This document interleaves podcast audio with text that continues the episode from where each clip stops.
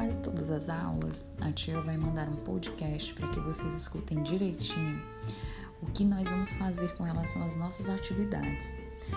A tia vai estar presente nas atividades e nas aulas de português, geografia, história, artes e ensino religioso.